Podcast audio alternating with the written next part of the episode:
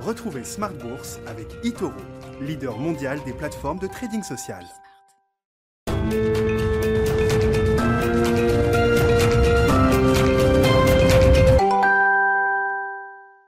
Et c'est reparti pour Smart Bourse, votre double dose quotidienne de marché en direct sur Bismart chaque jour à la mi-journée 12h30 13h et en fin d'après-midi la grande édition pendant une heure à partir de 17h. Au sommaire ce soir, des marchés actions qui soufflent un peu, peut-être, ça paraît euh, légitime après une série historique de hausse continue sur le CAC 40 notamment euh, à Paris hein, qui a franchi donc les 7150 points désormais et au-delà.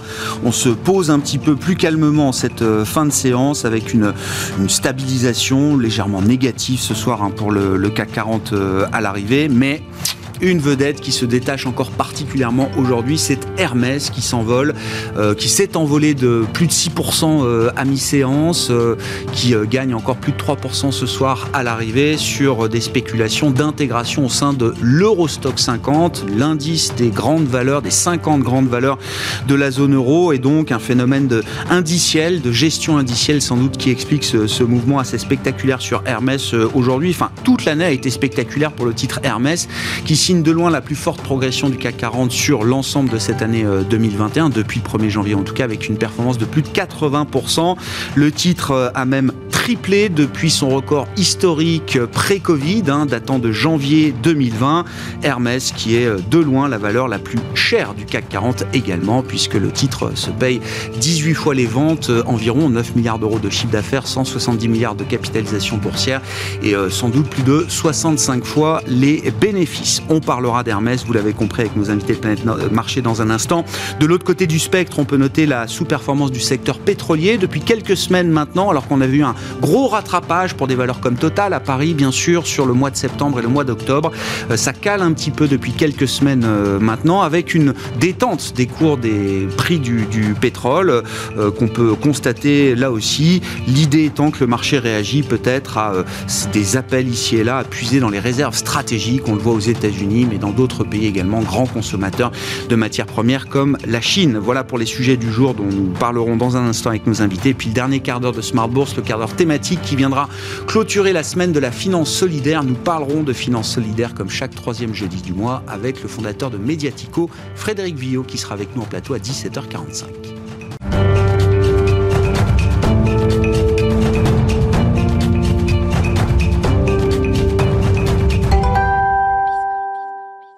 Petite baisse à l'arrivée ce soir pour les indices actions en Europe. Ça faisait longtemps que ça n'était plus arrivé. Une reprise de souffle légitime avec Hermès en vedette. Le résumé complet avec Alix Nguyen. Pas pressé, mais déterminé, la Bourse de Paris poursuit sa progression avec toujours pour principal moteur les records en continu du secteur du luxe. À noter en revanche que le recul des valeurs pétrolières empêche une avancée à un rythme plus soutenu. Aux États-Unis, les inscriptions hebdomadaires au chômage ont diminué de 1000 à 268 000. Wall Street amorce la séance sur une hausse timide, tirée entre autres par les secteurs de la distribution et de la technologie.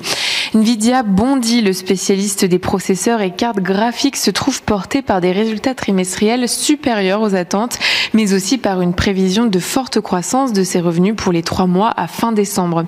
Même chose pour Macy's, dont le titre bondit. La chaîne de grands magasins relève sa prévision de bénéfices annuels.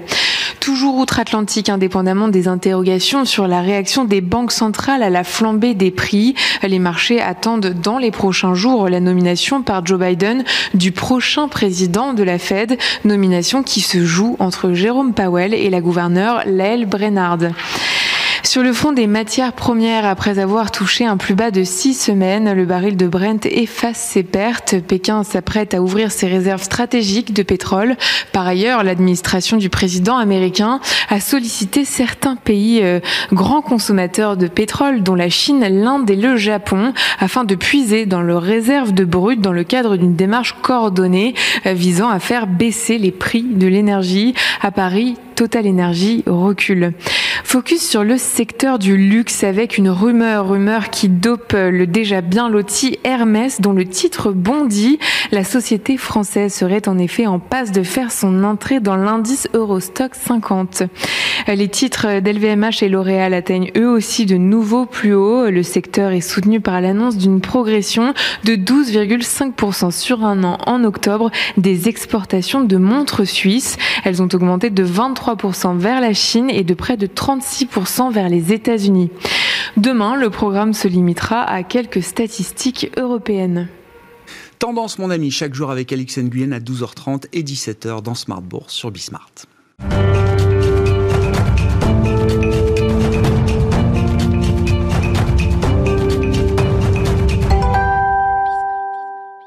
Trois invités avec nous chaque soir pour décrypter les mouvements de la planète marché. Christian Parizeau est avec nous ce soir. Bonsoir Christian. Bonsoir. Merci d'être là, président, fondateur d'Altaïr Economics et euh, conseiller économique auprès d'Orel BGC. Olivier de Béranger nous accompagne également. Bonsoir Olivier. Bonsoir Grégoire. Directeur général délégué en charge de la gestion, la financière de l'échiquier. Et Vincent Genzi est avec nous également. Bonsoir Vincent. Bonsoir, Merci d'être là. Vous êtes directeur de la stratégie d'investissement de Cholet-Dupont. Hermès, un vieux sujet boursier mais toujours euh, d'actualité qui je trouve est un bon point d'entrée pour la la discussion du jour, peut-être, Hermès qui euh, cumule euh, plus de 80% de performance depuis le 1er janvier, je le disais, plus 200% par rapport au plus haut historique marqué avant le déclenchement de la crise Covid, donc en, en 2020. Euh, une valorisation stratosphérique, 67 fois les bénéfices, 18 fois les ventes, c'est 9 milliards d'euros de chiffre d'affaires, 170 milliards de capitalisation boursière au moment où on se parle. Et encore, alors une séance assez impressionnante où on voit ce titre qui accélère à la hausse. Olivier, c'est ce que je comprends ce soir, l'idée que Hermès intégrerait l'Eurostock 50 justifie le, petit mouvement du jour euh, d'accélération sur le titre Hermès? En tout cas, c'est l'impression qu'on a. C'est-à-dire qu'on a l'impression que toutes les gestions passives, tous ceux qui sont obligés de répliquer des indices, soit par des ETF, soit dans des arbitrages de, de, de swap de performance ou de contrats futurs, bah, sont obligé, forcé d'acheter du, du Hermès. Euh, on en parlait tout à l'heure, un peu comme aux États-Unis, vous êtes forcé d'acheter du Tesla si vous avez des indices de croissance ou des indices euh, dans lesquels vous investissez sur, euh, sur ce type de, de valeur à très forte croissance. Donc j'ai l'impression que pour l'instant, c'est plutôt un, un, investissement forcé. Mais ce qui doit plutôt nous, nous faire réfléchir, c'est les différences de valorisation qu'on a dans le marché. C'est-à-dire qu'on on a effectivement des titres très chers, mais on a aussi des titres qui le sont, euh, qui le sont beaucoup moins. Les, les et Hermès, euh, avec la, performance d'aujourd'hui, doit faire la, course en tête avec LVMH pour être la meilleure performance du, CAC depuis le début de l'année. Et puis, euh, on retrouve euh, le secteur bancaire également, ou des secteurs qui étaient vraiment tombés en, désintérêt l'année dernière. Donc, Mais en fait, j'ai regardé, c'est intéressant parce que donc Hermès fait plus 85, plus 86% depuis le 1er janvier. LVMH a une très belle performance, mais pas tant que ça. LVMH fait peut-être du 30-40%, je crois, depuis le, 1er janvier. Ah, mais par contre, Hermès est au coude à coude avec Société Générale. Avec Société Générale. Sur la performance calendaire, hein, j'entends. Hein. Alors, Société Générale, ça se paye pas encore 65 Alors voilà, c'est intéressant. 6 euh, fois les résultats. ça vaut pas. Euh, alors Hermès, on doit être à 10 ou 12 fois la book value. Sur la Société Générale, on est plutôt à, à 0,5 fois. Et puis, c'est pas le même dividende non plus. On a quasiment 6, euh, 6,5% de dividende sur la Société Générale, alors qu'on n'a pas grand-chose sur, sur Hermès. Mais ce que ça veut dire plus généralement, c'est que euh, en cette fin d'année, on est tous un peu euh, étonnés par, euh, je serais tenté de dire, le, le crack rampant à la hausse des marchés, hein, puisqu'on a, on a fait, on marche après marche, semaine après semaine, on continue de monter sans, sans vraie correction. On s'aperçoit que l'indice en lui-même, quand on fouille un peu à l'intérieur, euh, c'est pas tout qui a monté, loin de là. Et même si le secteur bancaire a quasiment doublé depuis, depuis un an, il reste très peu cher en relatif, notamment par rapport aux, aux valeurs de croissance. Et donc, bon, désolé, la question est un peu. Euh, mais si vous deviez choisir entre Hermès et Société Générale euh, aujourd'hui Voilà, la réponse, elle est dans nos portefeuilles. On est investi dans la Société Générale.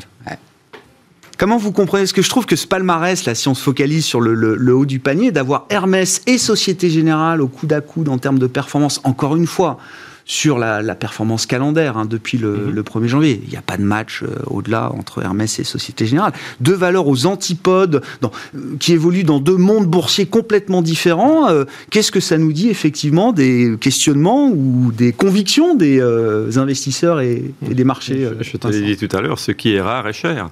Et donc ça c'est pour Hermès alors. donc cette année en fait on, a eu les, les deux aspects qu'a évoqué Olivier.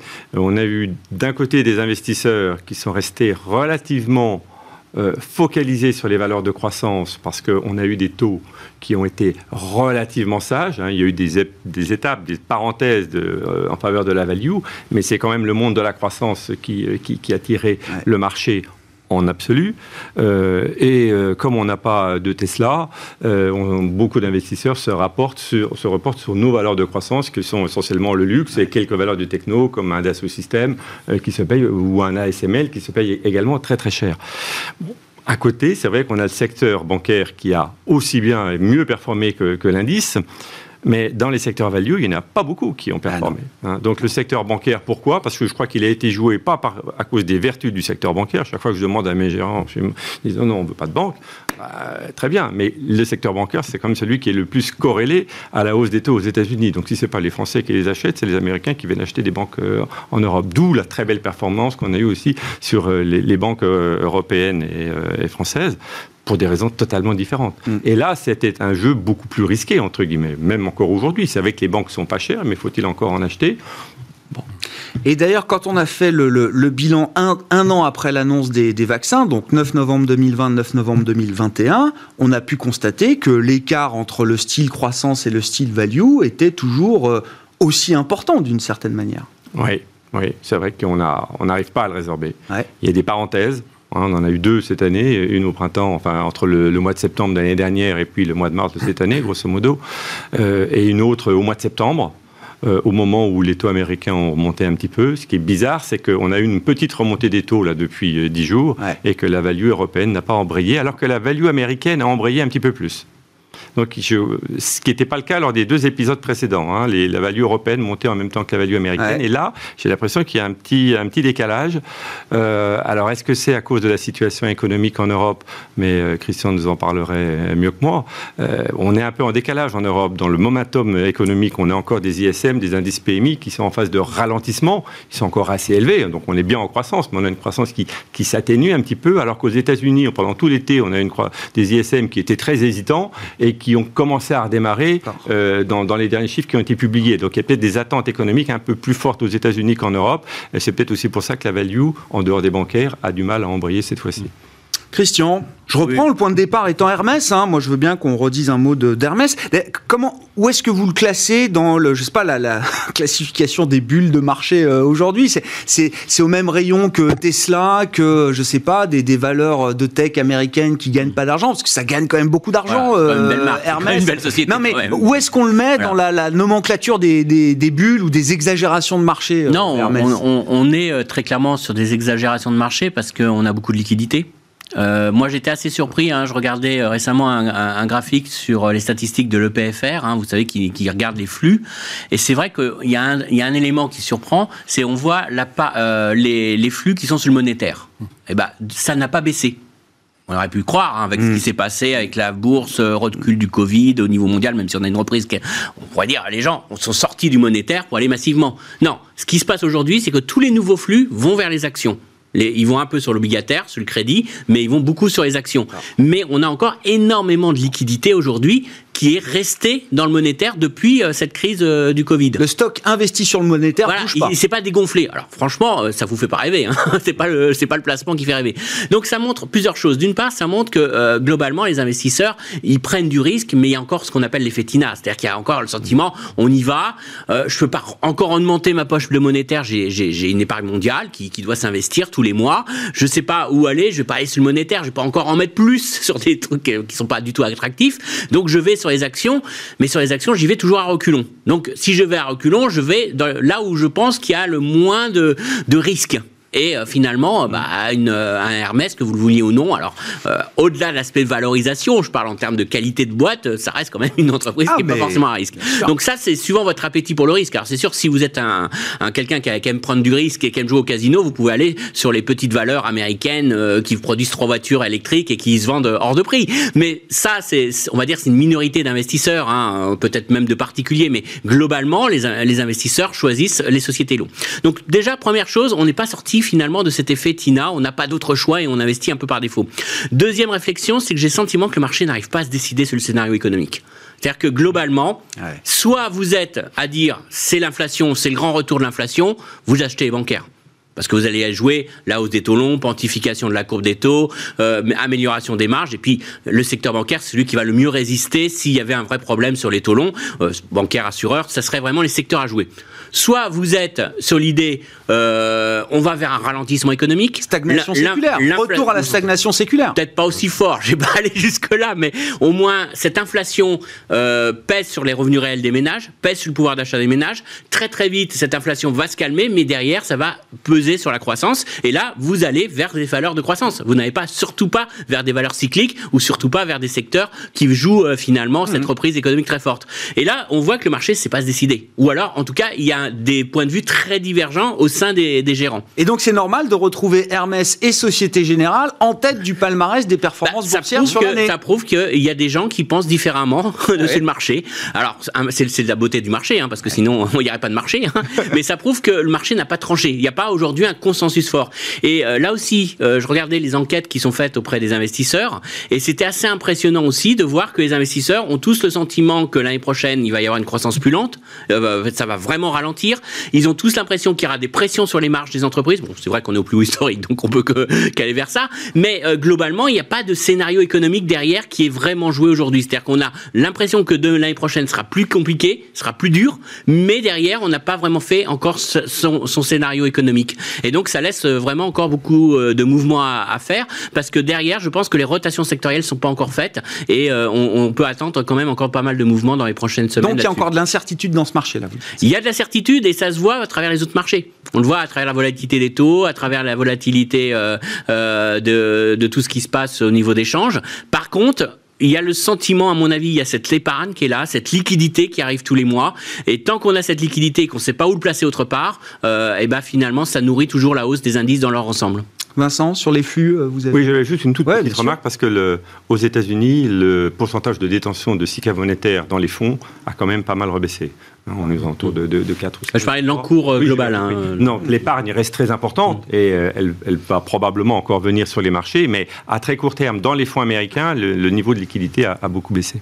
Est-ce qu'il y a encore suffisamment de, peur et d'inquiétude dans ce marché? Et je dis ça parce que les gérants, les investisseurs aiment bien qu'il y ait un, un peu de peur, pas trop pour être sûr que tout le monde n'est pas investi euh, pleinement et que le marché puisse continuer de, monter. C'était hier à l'occasion d'un sommet organisé par Bloomberg, prise de parole du CEO de Goldman Sachs, David Solomon, 40 ans de carrière, qui dit euh, oui, je, reconnais qu'on est à un moment où, alors il le dit, market greed is now outpacing fear. Il y a plus d'avidité en net que de peur dans le marché, en tout cas à travers la vision globale qu'il peut avoir. Pour rebondir sur ce que disait Christian. Pardon? Et aux États-Unis. Et aux États-Unis. Et en parlant depuis les États-Unis, bien sûr. Oui, oui. Ça dépend un peu si on regarde les flux, hein, on regarde les sentiments, parce que ce qui est, quand même assez étrange, c'est qu'on voit qu'effectivement, euh, les taux d'investissement SICA monétaire sont au plus bas. Si vous regardez l'exposition aux actions des hedge funds, c'est plutôt au plus haut. Si vous regardez l'exposition globale des investisseurs aux actions, on est proche des plus hauts historiques. Donc, ce qui semblerait euh, valider la thèse, du, la, thèse du grid. Mm. Mais si vous regardez les indices de confiance,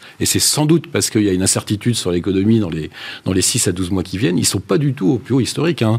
Moi, j'aime bien regarder le, fameux Boulogne-Bert, vous prenez les, les investisseurs positifs et vous retranchez les investisseurs négatifs, on est à peine positif. Si vous faites ça, vous êtes à plus 10. Le plus haut de cet indice-là, c'est plus 45, plus 50 dans les trois dernières années. Donc, il y a quelque chose qui est assez étrange, c'est qu'on a un positionnement très marqué sur les actions mais on n'a pas une euphorie euh, simultanée. Et je pense que ça explique, c'est pour ça que le marché monte par petites étapes. C'est-à-dire que si vous regardez les, positionnements pareils sur les protections baissières, euh, sur les puts, il y a beaucoup de puts achetés en fait. C'est-à-dire que tout le monde n'est pas, ne dort pas tranquillement en disant euh, je suis investi à 100% en actions et, tout va bien aller. Donc c'est une situation qui est un peu, un peu étrange parce qu'on n'est pas dans l'euphorie où vous avez simultanément un taux d'investissement qui est très fort et un sentiment euh, euphorique des, investisseurs, vous avez là un taux d'investissement qui est très fort, mais un sentiment des, investisseurs qui est un petit peu plus mitigé que le taux d'investissement pourrait, euh, pourrait faire croire. Et ça explique en partie, je sais pas, la série historique qu'on vient de vivre de, de hausse, là, après un mois d'octobre historiquement plus faible qui a été euh, d'une performance incroyable cette année. Sans doute, puisque là encore, Christian parlait de volatilité. si vous regardez bah, la volatilité sur les actions américaines à travers le VIX, qui est sans doute pas le meilleur euh, euh, instrument, mais mettons le, VIX, il est autour de 16 et 17% Vous regardez la volatilité, la volatilité un, un mois du S&P, on est sous 6 C'est-à-dire que tous ceux qui ont acheté des protections, ils ont perdu leur chemise. C'est-à-dire que les... c'est comme si vous, vous achetez une assurance de voiture tous les ans depuis 50 ans et vous n'avez jamais d'accident. Après, vous savez pas si vous souhaitez l'accident ou si vous souhaitez perdre votre prime, mais en tout cas, l'accident n'arrive pas. Et ça, c'est une situation qui est, qui est assez étrange. Et en revanche, sur le marché des taux, c'est pas exactement la même chose. Il y a un peu plus d'inquiétude, il y a un peu plus de mouvement. C'est normal qu'on le retrouve pas dans le marché action? Alors, le, le, marché des taux, il y a quelque chose qui est particulier, c'est qu'on part de taux à zéro. Donc, euh, euh, tout simplement, hein, si vous faites un peu de maths, quand vous êtes à, 0,10 sur le 10 ans français, si vous passez à 0,20, vous doublez. Donc euh, la, volatilité log normal pour faire un peu de maths, c'est forcément, forcément élevé. Alors que quand vous êtes à 7000 et que vous passez à 7002, c'est pas ça qui va vous changer votre volatilité. Et donc, évidemment que l'inquiétude, elle est sur, le, sur les marchés des taux, parce que puisque maintenant, je crois que on peut dire que l'inflation est là pour rester. Alors, d'une manière ou d'une autre, hein, probablement pas au-dessus de 6 aux États-Unis, mais sûrement entre 3 et 4% euh, à, horizon 18 mois, eh ben vous avez euh, des marchés de taux qui sont forcément plus nerveux. Mmh. Les marchés actions, eux, si c'est des niveaux d'inflation qui sont raisonnables, c'est pas forcément une, mauvaise, nouvelle, puisque je rappelle que sur très longue période, hein, le, meilleur explicateur des BPA, euh, c'est la croissance réelle plus l'inflation, donc la mmh. croissance nominale. Et si vous regardez le, le ce qu'a fait le, le, PIB mondial depuis, euh, depuis 2000 euh, en, dollars, il a triplé. Et qu'est-ce qu'a fait le MSCI World en dollars depuis 2000 Il a triplé lui aussi. Donc euh, finalement, il n'y a pas, y a, pas de choses extraordinaires. Merci de le rappeler. Il n'y a, pas que la corrélation avec le bilan des banques centrales qui fonctionne. Non, localement sûrement, mais sur, sur longue période, sur longue période, sans doute pas. Où est-ce que vous placez le curseur de la, je sais pas, de la complaisance de marché aujourd'hui? Parce qu'on ne peut pas nier quand même qu'il y ait des phénomènes d'exagération euh, sur le marché américain. Alors bon, euh, Tesla est un peu retombé, euh, Rivian aussi a reperdu la 15-20% après avoir doublé en une semaine depuis son introduction en bourse. Le marché est un peu schizophrène parce que c'est vrai que les particuliers américains, quand on regarde l'indice Bull des particuliers, ils sont effectivement assez prudents. Et c'est quand même dans cette catégorie qu'on va trouver les investisseurs qui vont acheter les valeurs dont vous parlez et les crypto-monnaies. À l'inverse, dans le monde des professionnels et des institutionnels, la plupart des stratégistes américains sont quand même assez boules. Mmh. Ils, revoient, 5100, ils revoient la hausse des objectifs et, parfaitement argumenté par, euh, par des PE assez stables et de la hausse des résultats, etc. Et quand on regarde les indices Boulbert chez les investisseurs institutionnels, là, on est revenu pas au max, hein, mais on est quand même à euh, 56, 57 et à de boules et à euh, peut-être 18 ou 19 de Berre. Donc il y a quand même une majorité de, boules, contrairement à ce qu'on avait euh, il y a un an. Donc tout ça se mélange dans le marché, ce qui fait qu'il y a des tas d'interactions. On a l'impression que le marché est très, euh, très greed. Mais c'est peut-être un petit peu plus chez les professionnels. Peut-être que les, les, particuliers sont un petit peu plus prudents ou comprennent pas, mais ils vont quand même acheter des valeurs qui font du yo-yo incroyable. Parmi les, mouvements un peu, nouveaux dans le paysage, euh, vous l'avez dit d'un mot, il y a quand même les devises, et c'est vrai qu'on regarde à nouveau un peu l'indice dollar, euh, l'euro-dollar. Alors on est dans des territoires connus, hein, il n'y a pas de d'exagération de ce point de vue-là, mais c'est vrai que c'était assez tranquille, assez rangé euh, pour dire les choses. Et là, on a l'impression quand même qu'on a une petite accélération à la hausse du dollar depuis euh, quelques jours, quelques semaines euh, à peine.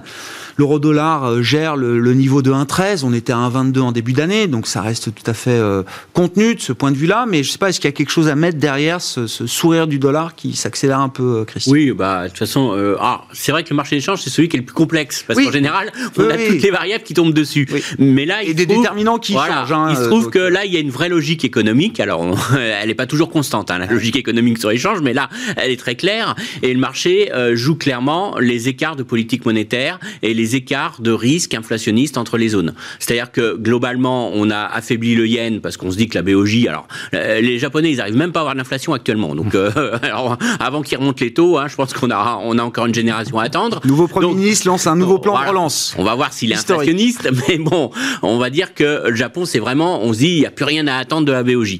Euh, de la BCE, bah, la BCE, elle subit quand même une inflation. On le voit, il y a quand même une, accélération des prix, mais on a quand même, même au sein des plus faucons de la BCE, on a quand même un discours qui est de dire, commettons pas d'erreurs de politique monétaire, on n'est pas pressé, c'est temporaire, on va rien faire. Donc, euh, quand même les plus faucons le disent, en général, on est assez tranquille. On, on dit, bon, la BCE, ils vont rien faire. Et puis, on a la Banque Centrale Américaine. Alors, la Banque Centrale Américaine, on a Monsieur Powell qui, qui joue la colombe. Il veut, il veut garder son siège, il veut montrer qu'il est gentil. Mais globalement, on a en dessous des, des gars qui commencent à s'agiter assez fortement. Alors, jusqu'à Monsieur Boulard, qui a, qui a, sorti quand même une bombe à Mm. retardement, euh, alors qu'il est le plus faucon des faucons, en ce moment, il est devenu, hein, il est devenu, hein, parce qu'il n'était pas comme Oui, ça. il a été très dovish, très et là, faucon. et là, il s'est réveillé un matin, il est devenu beaucoup plus méchant, et il nous dit, je vais même réduire la taille du bilan du Fed. hein. On peut anticiper. Alors là, c'est la bombe à retardement parce que si vous faites ça, là, c'est vraiment le, le- le- la chose qu'ils ont tenté et qu'ils n'ont jamais réussi. Bon, j'y crois pas. Franchement, il a vraiment un point de vue extrême, mais on voit qu'il y a des vraies dissensions au sein de la Banque centrale. Il faut dire aussi que les pressions inflationnistes sont beaucoup plus fortes aux États-Unis. Et puis, n'oubliez pas, c'est qu'aux États-Unis, dans l'indice des prix, il y a un effet aussi euh, immobilier que n'a pas à gérer euh, la BCE. La BCE peut s'inquiéter qu'il y ait un risque immobilier, mais elle n'a pas euh, l'aspect inflationniste qui dans l'indice des prix. Donc la, la Fed, elle est beaucoup plus sous pression euh, par rapport à cette thématique inflationniste, et on voit qu'il y a des vrais, des vrais, euh, des vrais débats. Donc pour le marché d'échange, il se dit bon, si ça doit bouger de quelque part, ça sera du côté des États-Unis, euh, et en plus on rajoute là-dessus une, une dernière élément, c'est qu'on a quand même l'effet Covid. Euh, qui aujourd'hui reprend en Europe et euh, ça, ça assombrit quand même pas mal les perspectives européennes. Alors même si vous me dites qu'on gère beaucoup mieux les choses, Ouais. que ça a un impact économique, mais enfin on est en train de remettre du télétravail en Belgique, on va le remettre en Allemagne. On sent que quand même le Donc, la fin d'année même va si on s'est tous adaptés et si on a appris à vivre avec le, virus et si on a moins peur du virus, Voilà. vous dites, euh, imaginez qu'il n'y aura pas un impact même léger, Voilà. c'est... Alors, en plus, ça, ça- ça- ça laisse la place à la BCE qui, en décembre, pouvait annoncer peut-être l'arrêt de son programme. Si on a une reprise de l'épidémie, je vois pas la BCE annoncer la fin de son programme en disant tout va bien, il n'y a plus de problème d'épidémique, et puis il y a Allemagne qui vient de mettre tout le monde en télétravail. Donc il y aura quand même un problème de cohérence en termes de communication. Donc ça, ça retarde tout. Donc forcément, ça renforce l'idée que la Fed va être la première à, à frapper, va être la première à devoir euh, agir. Alors, est-ce que ça sera une réduction plus rapide de ses achats et puis une remontée plus tôt en 2022 de ses taux? Peu importe, ça sera ces anticipations-là qui soutiennent énormément le dollar. Ce serait quoi une erreur de politique monétaire du côté de la Fed aujourd'hui, euh, Olivier? Bah, pour, pour juste pour finir sur le dollar, ce qui est amusant, c'est que si on se remet en début d'année, le marché pense exactement l'inverse. Ah oui, 1,40. 1,40, Moi j'ai en tête les objectifs, on était à 1,30 dans un 1,22, premier c'était temps. 1,40. On allait à 1,30 dans un premier Ouais, temps, 1,40, le fameux double déficit, euh, infinançable et ainsi de suite. Débasement monétaire, Faut- la fin du dollar. La fin du dollar. Les États-Unis, pays émergents, même. Oui. Bref, euh, un 13. euh, une erreur de politique euh, monétaire, ce serait d'agir trop tôt ou trop tard. C'est ça une erreur de. Ben oui, et alors quelle serait la moins coûteuse Alors, dans le contexte actuel tel que vous l'analysez Quand même, c'est de, de finir au printemps le, les achats marginaux d'augmentation de, taille du bilan de, la Fed, et puis de commencer, euh, je sais pas moi, en septembre, même peut-être avant, euh, une, hausse des taux, euh, bien, bien téléphoner au marché, bien expliquer. Euh, ça, ce serait ce qu'il faut faire. Après, monter les taux trop tôt, début 2022, je pense qu'on choque tout le monde, personne ne, s'y attend. hein. C'est pas du tout dans les, dans les anticipations de taux des, des courbes forward aux États-Unis. Et pareil, traîner trop. Là, quand même, ce que disait Christian sur l'immobilier est intéressant, hein, parce que le- sur les 6% de- d'inflation, euh, 6,2 qu'on a en, en glissement annuel, si vous regardez le corps, on a un peu plus de 4. Sur le 4, il y a quasiment euh, 1,5, 1,8 qui vient de l'immobilier. Ça, ça va pas baisser demain. C'est une tendance lourde, là, parti, qui est euh, engagée. On est parti Ouais. d'avoir au moins un et demi, euh, Oh. un 8 dans l'indice dans l'indice immobilier américain, euh, enfin dans l'indice des prix euh, américain. Donc, euh, à mon avis, agir trop tard, ce serait aussi probablement une une erreur. Donc euh, le, le fine-tuning, c'est pas facile. Mhm. Euh, ce qui est vrai aussi, c'est que ça aide un peu le, la Fed, la, la hausse du dollar, parce que ça, permet d'importer moins d'inflation et de, de l'exporter euh, aux autres. Donc c'est toujours ça de, de pas pris dans, dans l'indice des prix. Mais euh, c'est une année 2022 qui va être délicate pour la Fed, où effectivement, je pense que la BCE est un petit peu plus tranquille sur ce que ce qu'elle devra faire en 2022. C'est du risk management. On est dans une phase de risk management là pour les banques centrales, c'est ce que disait Powell et même Isabelle Schnabel du côté de la Banque centrale européenne. Oui, juste pour donner une petite Vincent. note d'espoir, hein, la, la composante immobilier, c'est l'équivalent loyer Oui. dans les, pour, pour les ménages. Ouais. Or, on sait qu'il y a quand même eu ces derniers mois des tensions également dans le secteur du bâtiment, hein, avec des hausses de Mm. prix assez importantes. Donc ça fait aussi partie des choses qui peuvent se résorber. Que ça se résorbe plus lentement euh, que, que d'autres goulets d'étranglement, c'est possible. Euh, mais je ne sais pas si on gardera ces taux d'inflation euh, dans ces loyers Imputés, oui, ces loyers oui. imputés. C'est la première chose. La deuxième chose, c'est que je pense que la Fed, elle est quand même assez sensible au fait de ne pas se laisser dépasser. Elle ne veut certainement pas laisser croire au marché qu'elle risque d'être dépassée. Et c'est pour ça que les différents gouverneurs prennent la parole à tour de rôle et qu'il y en a toujours un qui va dire non, ne vous inquiétez pas, si les choses vont mal, euh, on, saura remonter les taux. C'est pour aussi voilà, ne pas laisser cette, cette impression que quoi qu'il arrive, la Fed ne montera pas ses taux. Et éviter, parce que sinon, eh, on risque de voir les taux longs s'échapper par crainte justement de l'accident monétaire. Il vaut toujours mieux remonter les taux de manière pilotée que, que d'être forcé. Donc je pense que c'est aussi le jeu de la communication des banques centrales essentiellement aux États-Unis aujourd'hui, la BCE n'est absolument pas obligée de tenir le même discours. Et du coup, quand on est dans ces, considérations et dans cette phase délicate en termes de communication, voire d'action demain pour la Réserve fédérale euh, américaine, quel, euh, quel serait l'intérêt pour Joe Biden de ne pas reconduire Jérôme Powell? C'est très politique. Bah oui. C'est pas la grande, c'est pas la grande histoire de la politique monétaire, mais c'est quand même un sujet. Et, j'avoue que plus le temps passe, moins je comprends pourquoi il y a cette période de flottement, alors que fin août, j'ai repris, Janet Yellen disait Jérôme Powell est le bon candidat mmh. pour rester président. Mmh. Donc on avait un feu vert adoubé par Janet Yellen qui en connaît un peu quand même en, la matière. Et on s'est dit, bah voilà, ça va être une affaire réglée dans les prochaines semaines. Il a eu d'autres choses à faire, je, suis d'accord. Mais Là, on nous dit ça va être pris décision dans les 3-4 jours et puis euh, d'ici Thanksgiving, on a l'impression qu'on repousse. C'est son plan, c'est voilà, c'est son plan, c'est son plan qui a du retard. C'est son plan. Le problème, c'est qu'aujourd'hui, il a son aile gauche des démocrates qui refuse absolument d'avoir Powell qui soit renouvelé. Euh, je vous rappelle que dans l'aile gauche, on appelle euh, Powell l'homme dangereux. Hein. Donc euh, vraiment, il y a une volonté de, de l'exclure. Le coulant avec les banques. voilà. et puis ils veulent, ils veulent vraiment, vraiment le, le, dévisser. Le problème, c'est que Biden, il a besoin de cette aile gauche pour faire passer son plan, son deuxième plan, au niveau du du, du, du, du, Congrès. Le problème, c'est que la solution de rechange, c'est Madame Lénard. Brennard. Brennard. Oui, oui, Laëlle Brennard. Laëlle Brennard. Euh, le problème, c'est qu'elle, elle passera pas du tout au niveau du Sénat. Ah.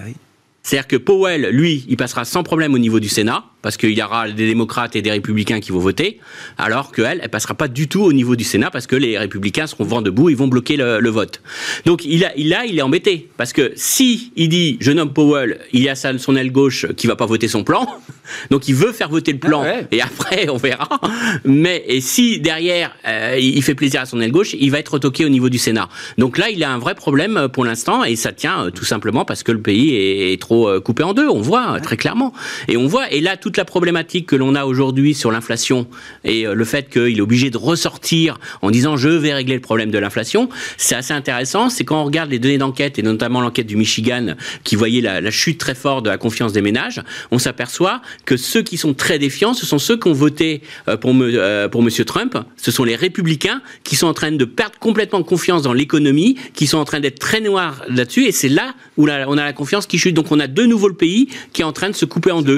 Donc qui est en train de se fracturer. D'où le fait que Biden, eh il est obligé de communiquer, de montrer qu'il s'intéresse à l'inflation, qu'il est obligé de gérer tous ces problèmes de politique, et puis derrière, bah, il fait rien. Et euh, le problème, c'est est-ce que la semaine prochaine, on aura même encore euh, la nomination du président de la Fed C'est pas, c'est pas gagné parce que derrière, il n'arrive pas à avoir ses majorités et il n'arrive pas à faire avancer le pays. Donc, euh, on, souffre, on souffre finalement de cette polarité de, la politique américaine.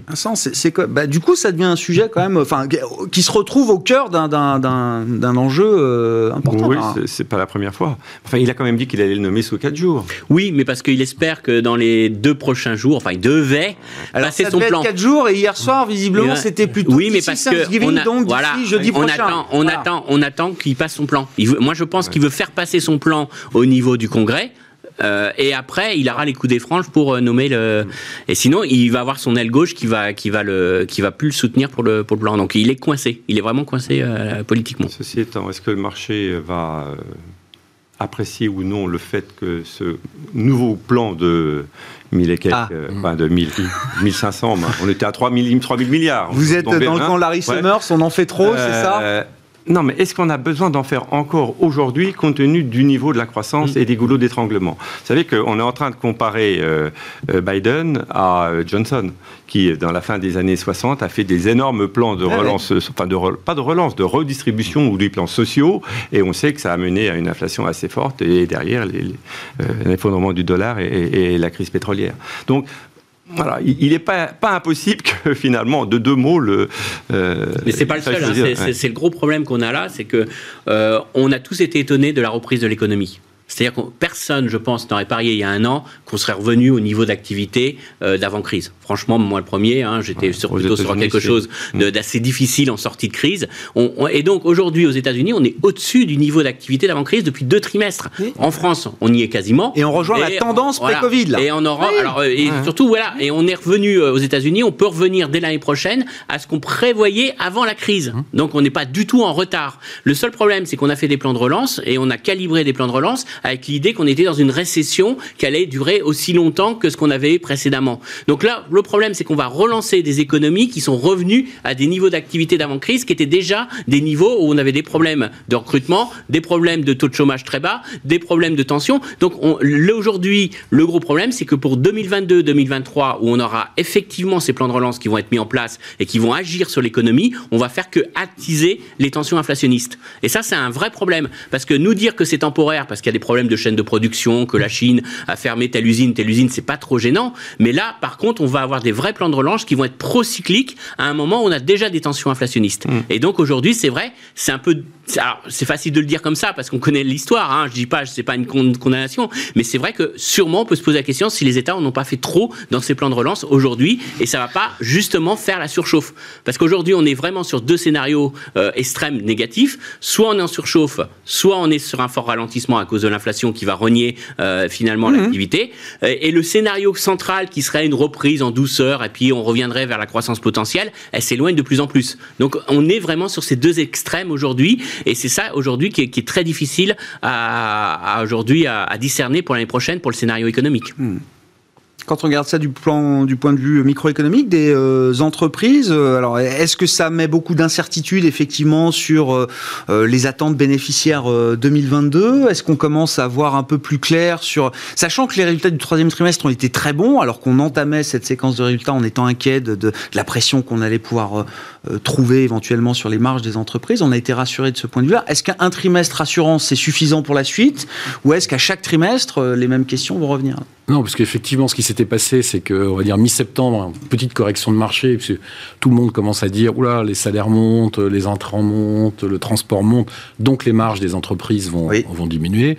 Les publications sont euh, très bonnes, mais évidemment, évidemment, quand les prix montent au mois de juillet-août, c'est pas sur le, résultat mm. de septembre des entreprises que vous allez voir les premières augmentations de, de coûts, les premières augmentations de salaire. C'est-à-dire que euh, quand vous êtes une compagnie aérienne, vos, vos, votre baril de pétrole, enfin, vous, vous, négociez votre kérosène avec des contrats de 3 ou 4 ans. Mm. Donc, c'est plus dans les renouvellements des contrats de couverture que qu'on va commencer à voir l'augmentation des, des, euh, des, matières premières. C'est dans les contrats de transport qu'on va voir et, et ainsi de suite. Donc, c'est plutôt, à mon avis, premier et deuxième trimestre 2022 sur lequel ce sera le, ah résultat des courses, c'est-à-dire euh, combien j'ai perdu par augmentation des coûts, est-ce que j'ai pu passer euh, une hausse des prix sur, mes, sur, euh, sur les produits que je vends à, au consommateur final, et c'est là où la marche se, décidera. Pour l'instant, il est beaucoup trop tôt pour savoir si la hausse des coûts qu'on a, qu'on a observée depuis six mois euh, va entamer les, les, bénéfices de fin d'année. Je pense que le, le, quatrième trimestre, il sera aussi. sera très bon encore. Il sera encore, encore bon. Les fragilités sont plutôt sur la première partie de 2022. Bah, la question, elle est sur la première partie de 2022. Le, le, passage de, de, hausse des prix, le, les fameuses entreprises qui ont du pricing power et qui peuvent passer des, des hausses des prix, bah c'est au premier semestre 2022 qu'on verra si ça, si ça fonctionne et, et si l'effet de ciseau de, de hausse des salaires et hausse des coûts bah, se transforme dans, enfin, se voit dans la marge. Mais comme disait Christian, on est au plus plus haut des marges historiques tout à l'heure, donc euh, la probabilité que ça diminue un peu est quand même plus forte que celle que ça se maintienne. Hmm.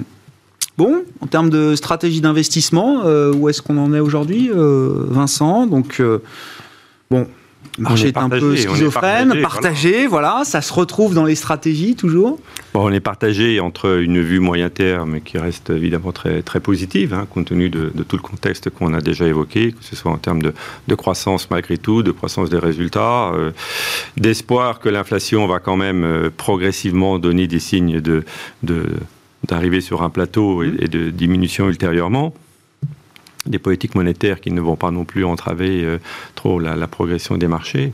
Bref, pour toutes ces raisons, euh, et en plus l'effet qui, qui a pas de TINA, hein, il n'y a pas d'alternative. Il est clair qu'il faut rester vraiment sur, le, sur les marchés actions. On n'a pas le choix et on n'y va pas d'ailleurs à recul. On, reste investi, on ne réduit pas nos investissements.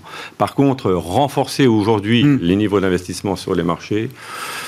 Euh, et même investir du new cash quand on reçoit du new cash pour des clients, on est tous un peu hésitants. Donc moi je crois qu'on arrive aussi euh, au moment où les marchés ayant monté un petit peu trop, on n'est pas à l'abri d'une mini correction, c'est-à-dire quoi, 3%, c'est ce qu'on voit euh, tous les trois mois sur la bourse. Donc Généralement, on attend 5, 10 et on voit 3. Non, non, je pense qu'il ne faut pas attendre 10, parce que sinon on n'achète jamais. et euh, voilà, là on a eu 5 au mois de septembre, il fallait être rapide pour acheter. On a acheté un petit peu, mais pas suffisamment, bien sûr. Donc euh, non, on reste investi, on est un petit peu plus prudent, prudent tactiquement à court terme, c'est normal, mais on reste quand même bien, bien, bien investi en privilégiant toujours une grosse exposition sur les États-Unis. Quand on le peut, euh, et l'Europe. On est toujours plutôt absent des, pays émergents, et même du Japon, ce qui a été une erreur à un moment donné, mais mm. c'est toujours un peu compliqué à comprendre. Euh, je crois que c'est encore un petit peu tôt peut-être pour les pays émergents, euh, mais Europe et États-Unis à moyen terme toujours. Hein.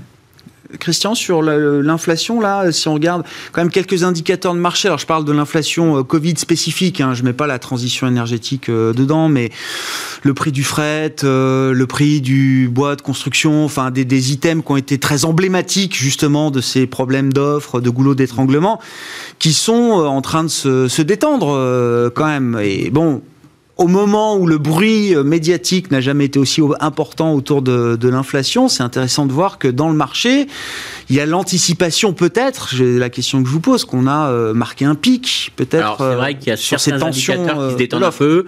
Il y a quand même euh, des mauvaises statistiques en Chine, ça aide quand même. C'est-à-dire qu'acheter des métaux quand vous avez le, une crainte de crise immobilière en Chine, c'est pas quelque chose qui est, qui est très qui est très qui soutient vraiment le prix des métaux. On a quand même des vrais ralentissements en Chine, donc ça, ça traduit aussi quand même peut-être une demande un peu moins forte. Mais je pense qu'il y a aussi un gros effet saisonnier sur un élément que tout le monde regarde maintenant, c'est le prix du conteneur. Mhm. Et sauf que quand on regarde euh, ce qui, ce qui s'est passé, alors la semaine dernière, on a eu euh, presque moins 25% euh, sur le prix des conteneurs qui vont de l'Asie vers les États-Unis, mais et tout le monde s'est dit ça y est, c'est fini, la demande baisse, ça y est, ça se détend, ça revient normal. Alors attention, je mets juste un bémol, attention parce que c'est pas du tout évident que ça soit un vrai signal. C'est un signal pour moi très saisonnier. Hein, d'une part, le moins 25, c'est quasiment rien vu ce qu'on fait les prix par le passé, déjà pour relativiser. Et puis derrière, faut bien comprendre qu'aujourd'hui, euh, la semaine dernière, ça marquait la fin des navires qui allaient livrer pour Noël. Et donc, en gros, soit, les, soit, soit votre conteneur il est parti, ah, soit euh, c'est fini pour Noël. Donc, il y a eu un effet saisonnier, à mon avis, très fort qui a joué, qui a détendu les cours. Mais moi, ce que je, ce que je regarde aujourd'hui, ce qu'il faut vraiment regarder, à mon avis, c'est la saturation des ports américains. Et c'est ça aujourd'hui le vrai goulot d'étranglement. C'est pas forcément que le prix du conteneur, parce que euh, on peut toujours en fabriquer, on peut toujours mettre beaucoup plus de bateaux. Mais si on a euh, plus de bateaux, mais qui restent bloqués devant, devant les ports américains, ça servira à rien. Ça n'attirera pas les tensions ou les risques de pénurie. On a aujourd'hui 80 bateaux qui sont devant les ports américains, mmh. qui, qui n'arrivent pas à débarquer. Et on a surtout aujourd'hui le temps de déchargement qui continue de monter, hein, sur les dernières statistiques, qui continue de monter. Alors c'est vrai que M. Biden avait dit, on va régler le problème, on va faire marcher les ports américains 24 heures sur 24. Mmh. Sauf que euh, dans la nuit, il n'y avait aucun camionneur qui, a voulu travailler, et donc ils ont refermé les ports parce qu'ils ont dit que c'était pas la peine, il n'y avait pas de camionneurs pour emmener les conteneurs. Donc ça servait à rien de les décharger si derrière il n'y avait pas de camion pour les prendre. Donc le problème est beaucoup beaucoup plus complexe qu'un simple problème de grue euh, sur un conteneur et qu'on va prendre ça sur le bateau, qu'on va les décharger, il y a un vrai problème plus global de saturation euh, de l'ensemble du secteur des transports. Juste à titre d'illustration, hein, si vous prenez les dernières statistiques américaines de Jolt sur les sur les départs volontaires et les gens qui démissionnent, et eh ben on a une explosion de gens qui ont démissionné dans le secteur des transports et de tout ce qui est euh, grossiste et transport. Donc on voit qu'il y a un vrai turnover, il y a un vrai problème d'organisation et ça ça veut dire que quand même on risque d'être un peu déçu là-dessus. C'est pas parce qu'on a quelques signaux euh, aujourd'hui d'amélioration, on a quand même des tensions qui risquent de persister, au moins sur les États-Unis. Ça sera beaucoup plus fort sur les États-Unis que sur l'Europe, ça je le reconnais, mais au moins sur les États-Unis. Et comme on regarde beaucoup les chiffres d'inflation et on regarde beaucoup euh, ces risques de pénurie, comme la consommation qui a été très forte sur le mois d'octobre, mais c'est vraiment les Américains qui se sont dépêchés d'acheter euh, avant leurs achats de Noël. Donc ça veut dire que la fin d'année, pour être, à mon avis, on va pas acheter deux fois le même cadeau. Donc à un moment donné, il y aura quand même aussi des effets. Donc faut s'attendre encore à beaucoup de volatilité dans nos statistiques, à beaucoup de, de volatilité sur les prix encore pour les prochains mois. Donc attention à pas euh, trop rapidement euh, jouer l'idée, euh, ça y est, c'est fini, tout va bien, tout, tout fonctionne normalement. Bon, pour conclure, euh, Olivier, là, sur le, les, les, idées, les stratégies d'investissement, donc je comprends l'accent sur le secteur bancaire est toujours valable Toujours valable. Les, je crois que c'est, ça a été répété mille fois, mais toutes les entreprises qui peuvent monter leur prix et qui ont vraiment euh, du pricing power, donc pour reboucler sur le début de notre conversation, probablement qu'Hermès a du pricing power. ça, c'est, ça, c'est indéniable. Est-ce que ça justifie la valorisation C'est un autre sujet. Mais rester, en fait, sur ce type de, euh, de, de valeur. Et puis, je suis euh, vraiment d'accord avec Christian. Je pense que euh, l'inflation, on va en parler pendant encore de nombreux trimestres. Donc, il faudra pas se réjouir trop vite de, de facteurs un peu ponctuels qui vont faire baisser facialement les indices. On est, je crois, tous d'accord pour dire que ça arrête d'accélérer mais euh, on est à 4, 4,2 euh, sur l'accord inflation aux, États-Unis. Euh, l'objectif, c'est d'être un peu sous deux quand même. Hein, donc on, est, on, est très loin d'être sur les, sur les niveaux visés par la Fed. Donc un peu plus prudent sur, sur les marchés, mais comme disait Vincent, toujours investi, puisque de toute façon, qu'est-ce que vous voulez qu'on fasse d'autre? Pas d'alternative autre que les actions dans l'univers des placements euh, aujourd'hui. Merci beaucoup, messieurs. Merci d'avoir été les invités de Planète Marché ce soir. Olivier de Béranger, la financière de l'échiquier, Vincent Genzi, Cholet Dupont et Christian Parizeau, Altair Economics.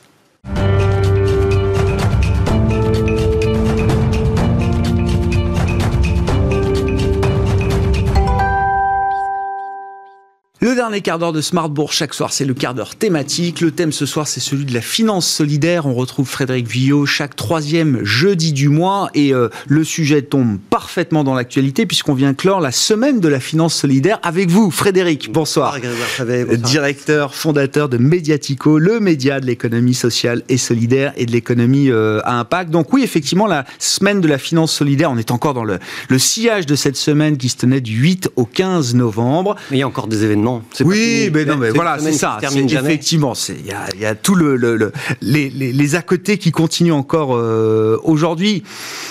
L'idée, c'est de, comme le consommateur est devenu consommateur, Acteur, oui.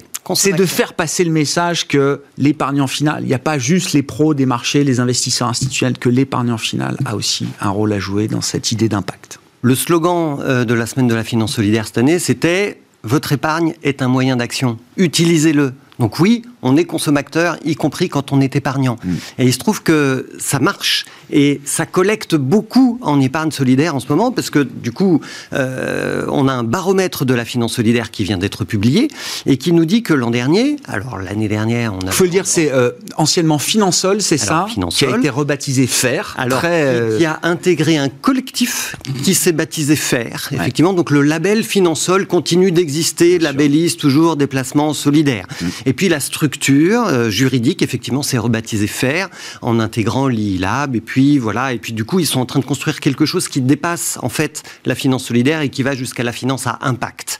Et donc, et d'ailleurs, puisque la finance solidaire n'est pas terminée, le 30 novembre, après la fin de la semaine de la mmh, finance solidaire, vous aurez à Marseille une grande soirée sur la finance à impact. Donc vous voyez que ça continue. Et alors, ce qu'on apprend dans le baromètre de faire, on peut le dire comme ça maintenant, effectivement, c'est que la collecte l'année dernière a explosé tous les records. Alors, euh, qu'est-ce qu'on voit D'abord, on, comprend que cette finance solidaire, a résisté à la crise boursière en 2020. On comprend qu'elle a résisté à la crise du Covid et même qu'elle en a fait une opportunité. Et puis finalement, les chiffres, eh bien, l'année dernière, c'était 5 milliards d'euros de collecte supplémentaire, ce qui porte le total de l'encours de la finance solidaire à 20 milliards d'euros. Donc vous voyez, il y a 25% de collecte en une seule année sur un encours total de, 20 milliards. Donc ça, c'est considérable. Et bah, faire, évidemment, bah, ils sont ravis, parce que ça veut dire qu'ils sont en train de remporter un triple pari, c'est que la finance solidaire, elle est utile puisqu'elle permet d'investir dans des associations ou des entreprises d'utilité sociale.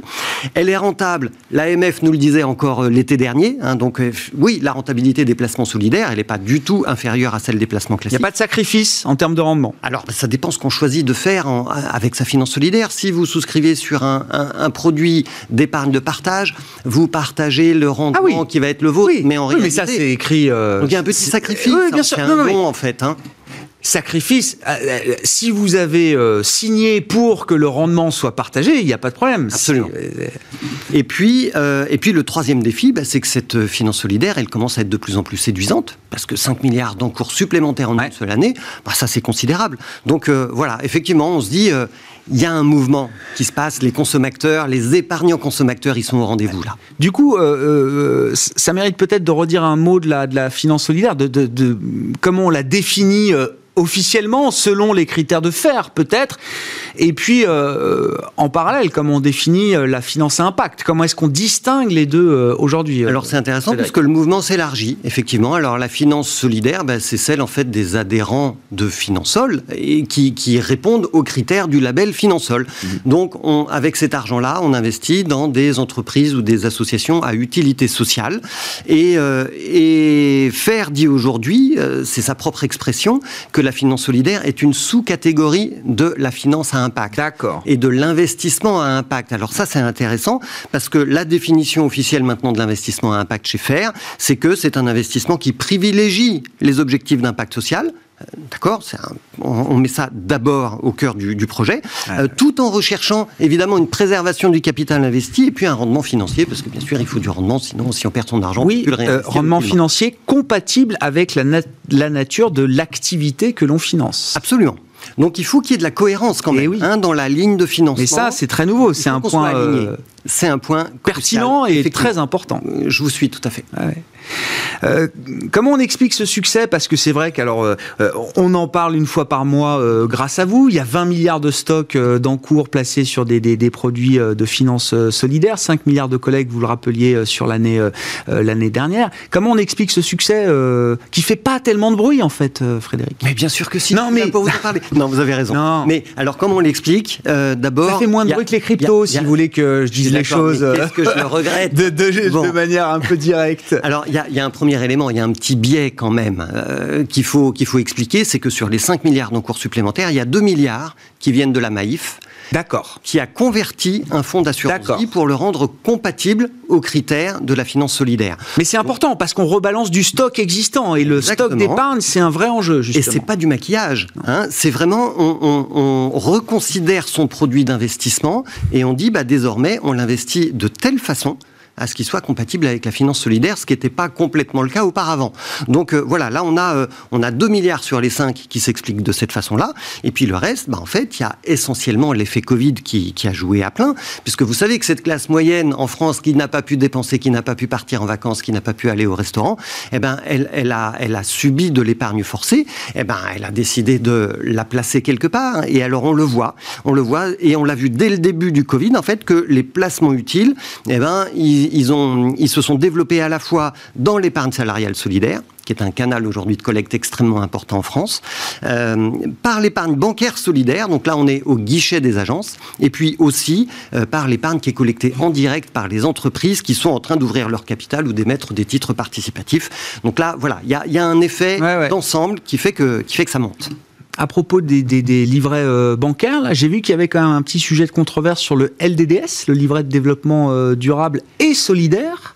Certains jugent qu'il n'est pas justement assez investi dans des, euh, dans des produits solidaires ou ne finance pas suffisamment le, solidaire au regard quand même du, du label ou de l'acronyme qui représente cette ah finance solidaire aujourd'hui. Livret développement durable solidaire, quand on sait qu'il n'y a que 5% qui sont réellement investis sur du solidaire ou sur de l'environnemental. C'est un peu déceptif quand on, apprend ça. Déceptif, ah euh, on se moque de nous là quand même. Il y a une pétition hein, on peut signer. Une pétition, vous pouvez y aller. C'est pas un sujet nouveau. Hein. Ça fait des années que les professionnels du secteur le regrettent. Et là, effectivement, c'est la semaine ou la quinzaine de la finance solidaire. Ils en profitent. Il y a un mouvement de plaidoyer. Il y a des élections qui arrivent. Pour changer ça, en fait, il faut changer la loi. Hein, parce que c'est la loi qui dit, vous savez, l'épargne solidaire, on ne sait pas trop ce que c'est, on ne connaît pas, peut-être que c'est risqué, donc on va pas faire prendre de risques aux hmm. épargnants, donc on va limiter à 5 ou 10% maximum, mais ça peut être 5%, en l'occurrence c'est le cas, euh, d'épargne investie dans des produits solidaires. Non, en réalité, l'AMF nous a dit, c'est pas moins rentable que les autres types de placements, donc maintenant on peut changer la, loi. Moi, en tous les cas, chez Mediatico, je milite pour. Ah ouais, bien sûr. À quoi elle sert justement cette, cette épargne solidaire, euh, Frédéric? Alors en fait, il y a des grandes familles. Hein, il y a des grandes familles de placement. On sait, euh, c'est ce que nous dit l'observatoire, le, baromètre. Là, mhm. il nous dit que parmi les projets financés, bon bah, il y en a 45% qui sont dans le champ social. Il y en a 27% dans l'environnemental. Il y en a 17% dans la cohésion territoriale et vous savez l'économie locale, les circuits courts, voilà, ça c'est très à la mode en ce moment.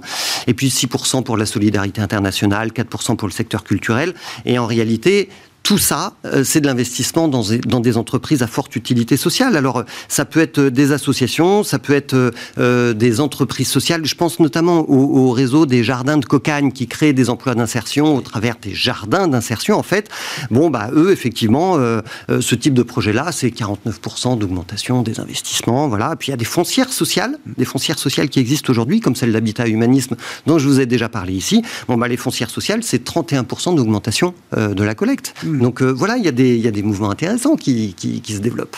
Bon, est-ce qu'il y a des établissements euh, qui sont euh, spécialisés, dominants, j'allais dire, dans ce marché de l'épargne solidaire, en termes de collecte, hein, bien sûr.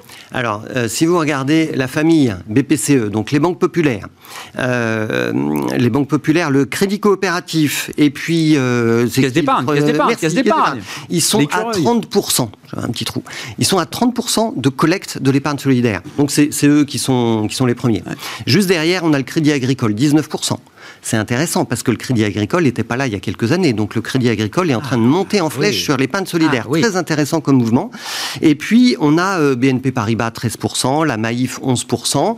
La Maïf c'est plutôt un collecteur classique sur ce segment de marché-là, mais BNP Paribas monte, Crédit Agricole monte, et on voit qu'il y a des nouveaux entrants, des nouveaux, nouveaux entrants, des entrants euh, qui étaient un peu éloignés, beaucoup. Ils y voient un vecteur euh, eh de croissance. En, en fait, ils voient bien que l'état d'esprit des épargnants consommateurs est en train de changer il se positionne. Il y a de la collecte à faire sur ce créneau-là.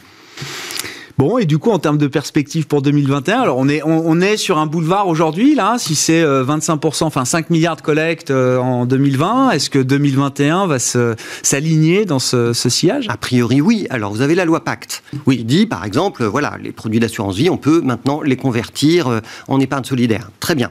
Vous avez l'IRPME qui vous permet en ce moment on est en fin d'année, je peux vous en parler, j'ai des exemples à vous donner, qui permet euh, effectivement de déduire 25% de son investissement euh, de son impôt sur le revenu. Alors, il bah, faut y aller, parce que c'est une opportunité que, nous donne l'État, donc allons-y. Et cet IRPME va être conduit en 2022. Et le résultat de tout ça, bah, c'est que la collecte sur les six premiers mois de 2021, elle est déjà équivalente à celle de toute l'année 2020. Donc évidemment, le gros de la collecte euh, va continuer de, s'amplifier. Bon, il nous reste deux minutes. Alors, je sais pas, une, deux idées là de, PME qui sont en recherche de financement solidaire, euh, Alors, Puisqu'on est en fin d'année, défiscalisation, hein, défiscaliser solidaire et responsable. Pas n'importe où, d'accord? Alors, j'ai envie de vous parler du Wanted Café. Le Wanted Café, c'est un café solidaire qui est ouvert à tout le monde, y compris aux exclus, aux sans-abri, parce que la communauté Wanted euh, mène des grosses actions de collecte alimentaire et de redistribution. Et en fait, en mélangeant tout le monde dans un café, on, on déclenche des solidarités de quartier, des solidarités locales. Et eh bien, ce café-là, il, y en a un à Bordeaux, ils veulent en ouvrir un à Paris. Ils lèvent 400 000 euros. Ils ont déjà collecté 30%. Euh, la levée de fonds euh, dure jusqu'au 30 novembre. Donc, vous pouvez y aller. Il reste 15 jours. Et c'est éligible à, la 25, au 25% de, de, de, déduction de, de l'IRPME. Voilà. Et euh, donc c'est maintenant qu'il faut y aller. Deuxième exemple, euh, puisque je vous parlais de foncière solidaire, il y en a une qui s'appelle Emmaüs Épargne Solidaire, qui est en train de faire actuellement sa première levée de fonds citoyenne sur lita.co. Ah, on parle régulièrement. Sûr. Bon, alors Eva Sadoun. exactement. alors, je vous en reparle juste après. Euh, qu'est-ce qu'ils veulent faire Emmaüs Épargne Solidaire? Ben, En fait, ils ont un parc de 400 bâtiments en France à rénover, hein, qui sont destinés aux exclus. Ben, faut, oui, il faut, faut, les gérer, il faut les rénover, il faut les réhabiliter. Et ils ont en ce moment un projet à Cannes, donc ils lèvent 170 000 euros euh, pour, euh, pour le réhabiliter. Mais en fait, leur objectif, là, c'est la première levée de fonds. Ils se testent leur objectif d'ici 10 ah, ans, c'est de lever 10 millions d'euros pour réhabiliter 34 bâtiments. Donc là, il y a vraiment un, un, levier d'action. Et ils vont même créer 300 emplois au travers de la réhabilitation. Et puis, dernière chose, l'ITA. L'ITA nous a annoncé ce soir qu'ils lançaient une série B. Ils ont levé 2 millions d'euros en 2018. Ah, ils vont lever 5 à 10 millions ah, d'euros. On va voir ce qu'ils vont faire. Ils veulent devenir la banque digitale verte et sociale en Europe. Oh, on aura l'occasion de reparler avec vous, euh, j'espère, bien sûr, Frédéric. Merci beaucoup euh, d'être avec nous chaque troisième jeudi du mois. Frédéric Guyot, le fondateur de dans le quart d'heure thématique de Smart Bourse.